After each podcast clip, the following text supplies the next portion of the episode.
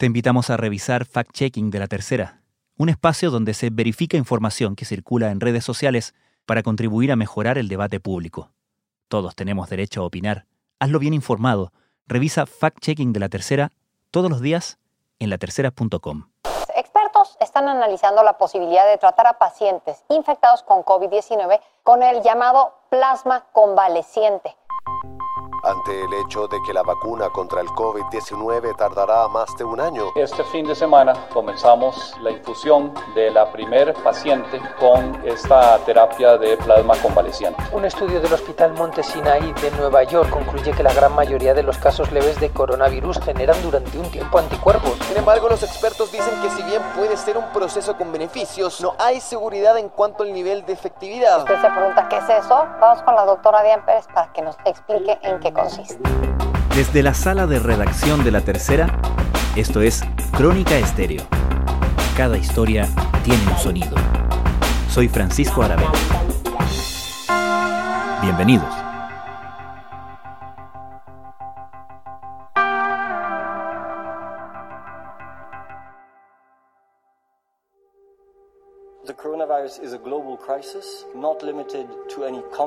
Una pandemia desconocida que se ha propagado con insólita rapidez por todo el planeta. El gobierno de Irán ordenó este domingo el cierre temporal de escuelas, universidades y centros culturales. Italia declaró zona roja todo su territorio por la extensión que alcanzó la propagación del coronavirus. Angela Merkel acaba de anunciar... A medida que el COVID-19 avanzaba desde Oriente a Occidente y el mundo se horrorizaba con sus efectos, investigadores en distintas partes del planeta tomaban nota de las aproximaciones terapéuticas que parecían en algunos casos mejorar las condiciones de ciertos pacientes. Entre ellas, comenzó a llamar la atención la transfusión de plasma de la sangre de pacientes recuperados de la enfermedad a personas que comenzaban a sufrirla. Fue una luz de esperanza que comenzó lentamente a consolidarse al sumar más casos exitosos en el mundo. El potencial tratamiento es aún una pregunta abierta, Distintos equipos en el mundo están trabajando en estudios y ensayos clínicos para responderla. Eso podría llevar no solamente a reducir la mortalidad asociada a la pandemia, sino también a responder una interrogante fundamental para imaginar un mundo post-COVID-19. ¿Qué tan inmunes y por cuánto tiempo quedan los pacientes recuperados? La versión local de esta historia comienza en la Fundación Arturo López Pérez, donde el doctor Raimundo Gacitúa, jefe de hematología de ese instituto oncológico, comenzó a seguir con preocupación la evolución del virus, pensando primero en el riesgo para los pacientes con cáncer. Fue en las primeras semanas de marzo, en medio de las cuarentenas preventivas que comenzaron a tomar en el instituto, que el doctor dedicó más tiempo a informarse sobre este virus. Por coincidencia me tomo con una amiga mía que es gastroenteróloga y me dice, mira, esto salió ayer en, en, la, BBC, eh, que hablan respecto al uso de plasma hiperinmune y me manda un pantallazo al WhatsApp. Justamente que decía que la FDA había liberado restricciones para investigar y para producir plasma convaleciente en el contexto de, ensayos clínicos. ¿ya? Por esos días habían salido algunos reportes que venían de China en el cual se había utilizado este plasma convaleciente para poder utilizarlo en persona. El plasma hiperinmune es aquel rico en anticuerpos contra determinados patógenos. Es la respuesta del sistema inmune del paciente. Es algo que se ha utilizado antes en la historia, en otras pandemias. Incluso hay reportes desde el siglo XIX con, algunos casos de difteria. Eh, hay bastantes em, reportes de series de casos utilizados en la gripe española.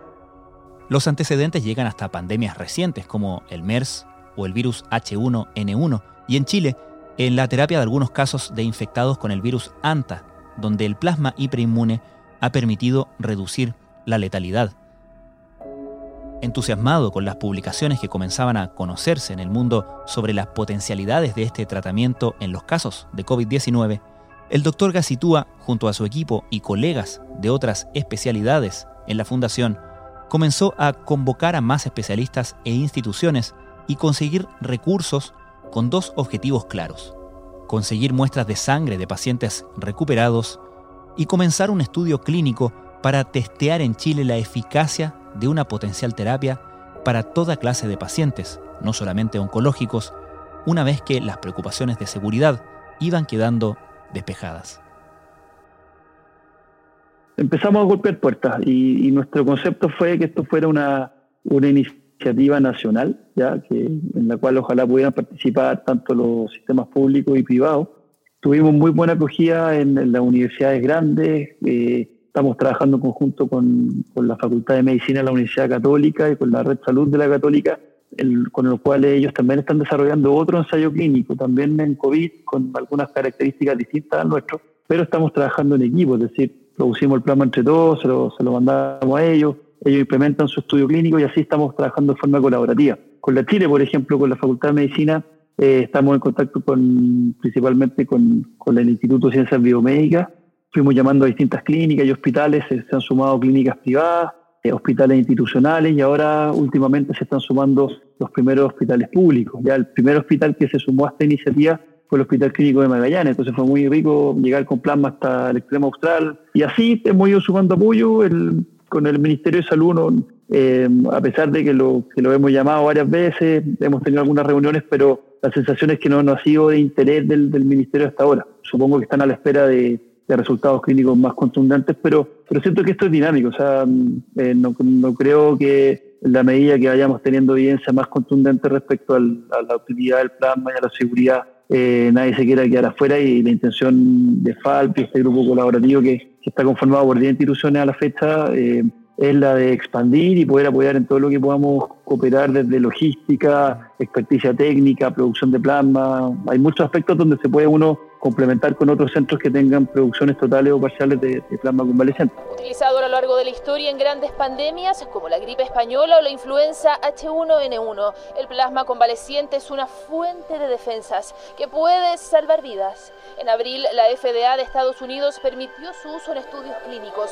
Una persona enferma de COVID-19 recibe el plasma de alguien que se mejoró. Ya existen cerca de 150 investigaciones en el mundo, incluido Chile. ¿Cuáles fueron los primeros casos donde ustedes empezaron efectivamente con transfusiones y qué resultados tuvieron?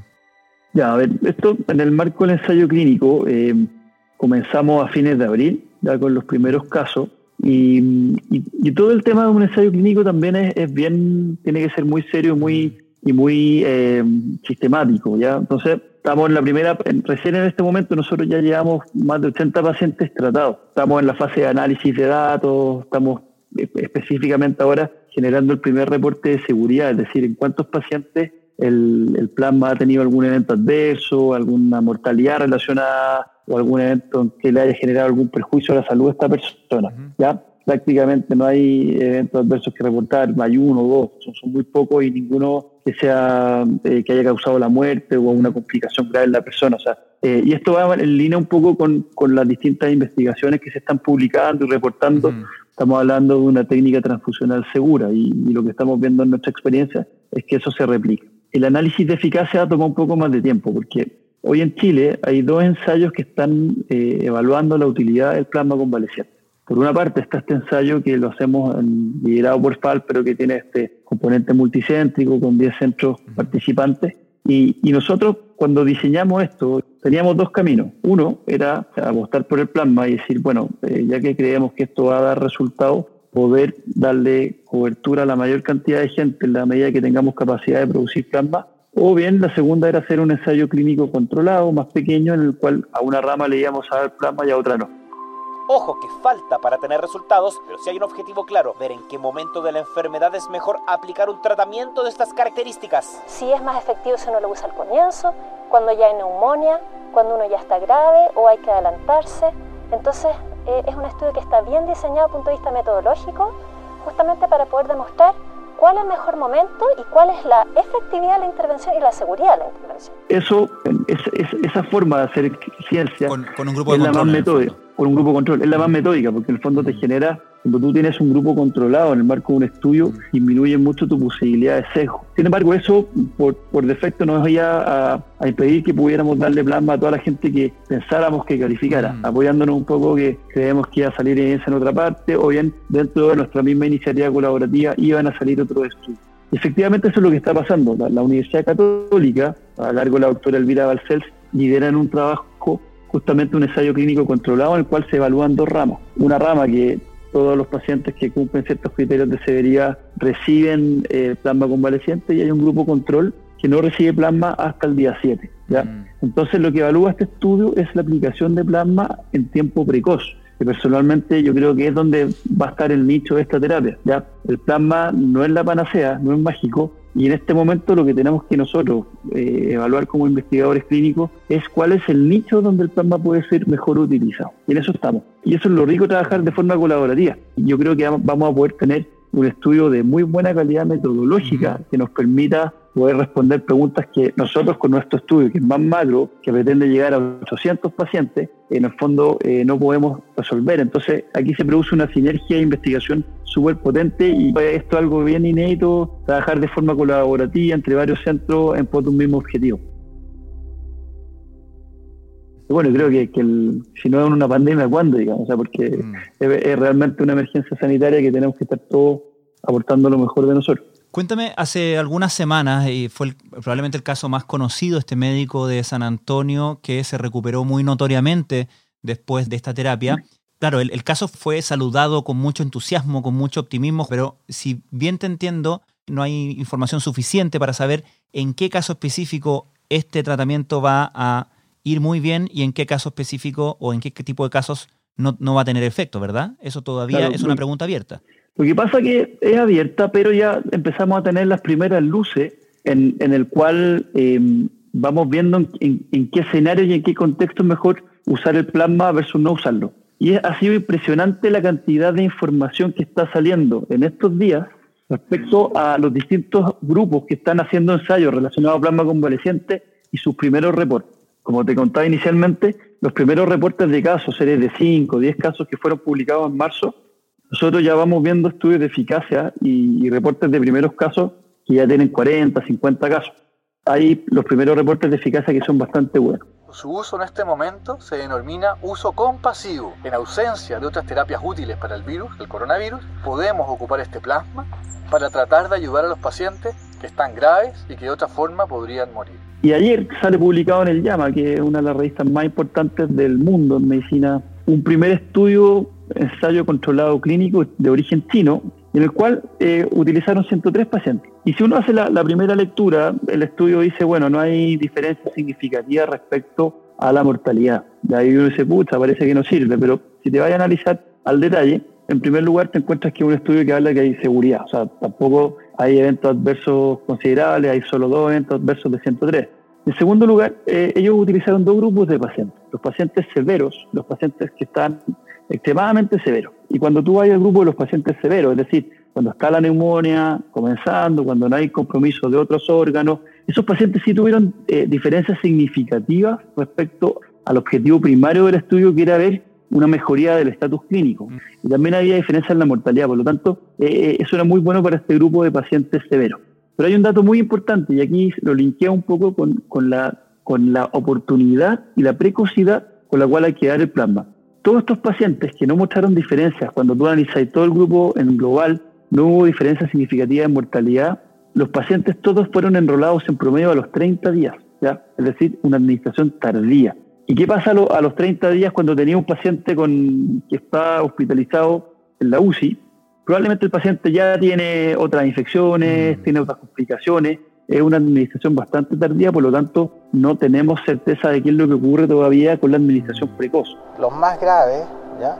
tienen un periodo de inmunodeficiencia en que sus defensas están muy disminuidas. Y en ese periodo en que tienen linfopenia, que son las células que producen los anticuerpos, y ellos no tienen capacidad de producir en ese momento anticuerpos, se les infunde esto y eso podría ser una estrategia para darle mayor tiempo a estos pacientes para que recuperaran su inmunidad. Cuando una persona tiene el coronavirus grave, el virus empieza a replicar en el organismo y empieza en el día 1 o 2 con los primeros síntomas, pero de pronto empieza la fiebre, la inflamación, ¿ya? Y lo que se sabe es que el virus, el pic virémico, es cuando más cantidad de virus se está replicando en el organismo, ocurre entre el día 8 al día 10. En ese momento, el cuerpo humano todavía no ha podido generar lo que se llama la cero conversión, es decir, montar una respuesta inmune para que produzcan anticuerpos. Y uno empieza a ver recién la cantidad de anticuerpos demostrables desde el día 14 en adelante. Entonces, tenemos una etapa de, tiempo en el cual tengo una gran cantidad de virus sin anticuerpos, donde me está causando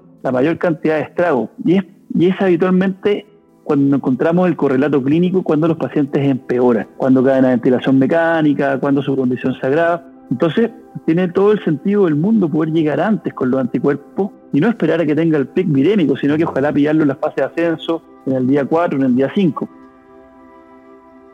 Al mismo tiempo que los investigadores en todo el mundo están buscando terapias y vacunas para superar esta pandemia, también hay una pregunta que se ha transformado en algo central, que es ¿qué tan inmune queda un paciente que ha superado la infección o la enfermedad y cuánto tiempo dura esa inmunidad? ¿Nos permiten estas pruebas asomarnos a esa respuesta? Si bien la utilización de plasma hiperinmune no va en el foco de determinar cuánto la inmunidad duradera que dejan estos pacientes, uno puede sacar ciertas conclusiones respecto a los, a los donantes. Hay varios estudios que se han hecho en pacientes en China y en España también, que en el fondo le han tomado determinaciones de anticuerpos, en los cuales lamentablemente la presencia de anticuerpos después de 3, 4 meses son bajos, ya 15%, 20%. Por lo tanto, no sabemos todavía cuánto de esa inmunidad o de esos niveles de anticuerpos son lo suficientemente potentes como para poder generar una inmunidad duradera. Por otra parte, tampoco tenemos casos confirmados de reinfecciones.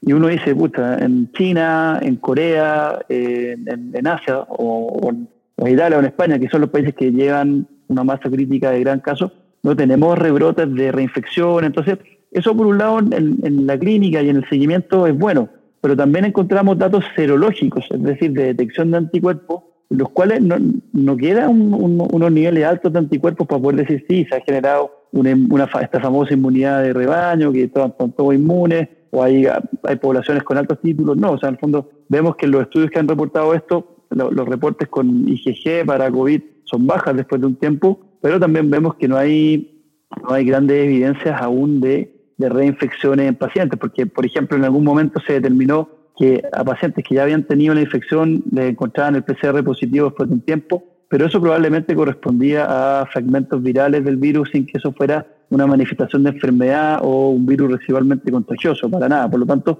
yo creo que esa, esa respuesta todavía no está, no está clara por, por el poco tiempo de evolución y habría una pequeña posibilidad de que algún fragmento de la población, no toda la población, pudiera todavía ser susceptible o reactivar una infección que ya está. Sin embargo, esto es una pequeña fragmento de la población y está en estudio para saberlo un poco más adelante. Ahora, aquí hemos visto nosotros los donantes, que también es un aspecto bien interesante. Nosotros cuando citamos a los pacientes a donar y, ellos llegan con, con, su antecedente de haber tenido COVID, que ya han pasado los síntomas eh, después de tres semanas, y les, tomamos el PCR que es negativo, eh, solo dos tercios logran títulos suficientemente altos para poder ser donantes. O sea, hay un tercio de pacientes que no elevan anticuerpos lo suficiente o no tienen. Mm. Y eso es bien llamativo. Entonces ahí la pregunta es ¿por qué?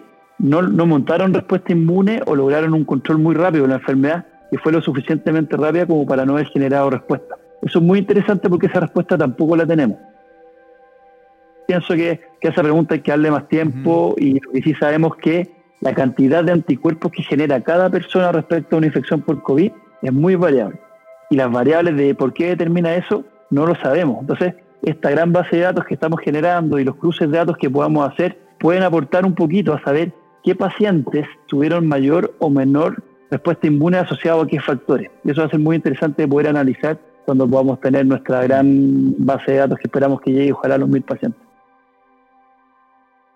¿Y cómo manejas cómo manejan la expectativa tanto de pacientes como de sus familiares en caso de que estén eh, bastante graves eh, ante esta posibilidad de tratamiento, porque a veces obviamente la gente en circunstancias además tan dramáticas no hace gran diferencia entre algo que es experimental y que funciona solamente en algunas cosas a digamos un tratamiento estándar, una terapia que, que puede eventualmente o que ellos piensan que puede salvar la vida de su, de su ser querido, ¿no? ¿Cómo, ¿Cómo se maneja ese factor? Eh, es complicado porque, por un lado, nosotros estamos haciendo un, ensayo clínico basado en experiencia internacional e intentando generar la propia evidencia nacional.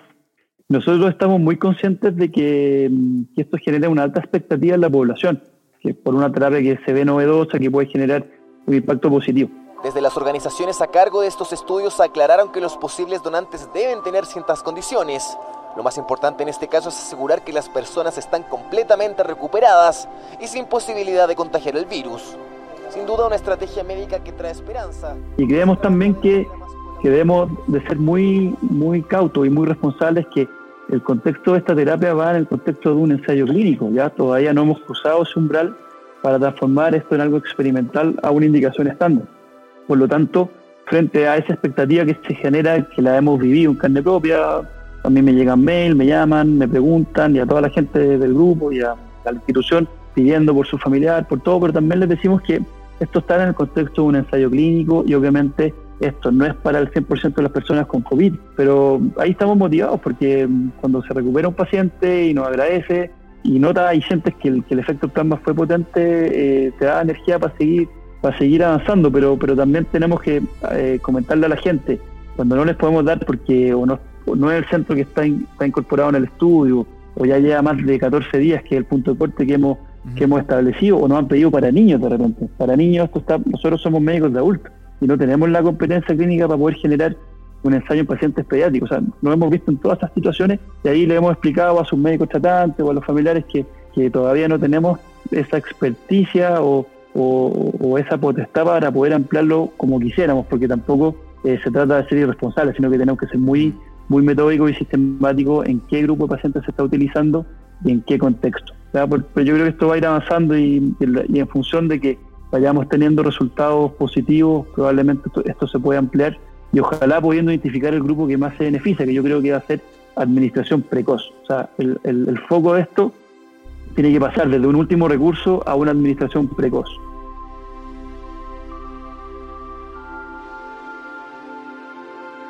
Raimundo Gasitúa, muchísimas gracias por esta conversación. Ya, pues, muchas gracias, que estén muy bien.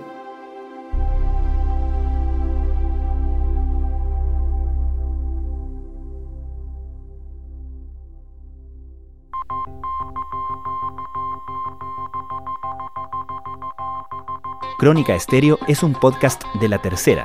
La producción es de Rodrigo Álvarez y Melisa Morales. Y la edición de quien les habla, Francisco Aravena. La postproducción de audio es de Michel Poblete. Nuestro tema principal es Hawaiian Silky de Sola Rosa, gentileza de Way Up Records.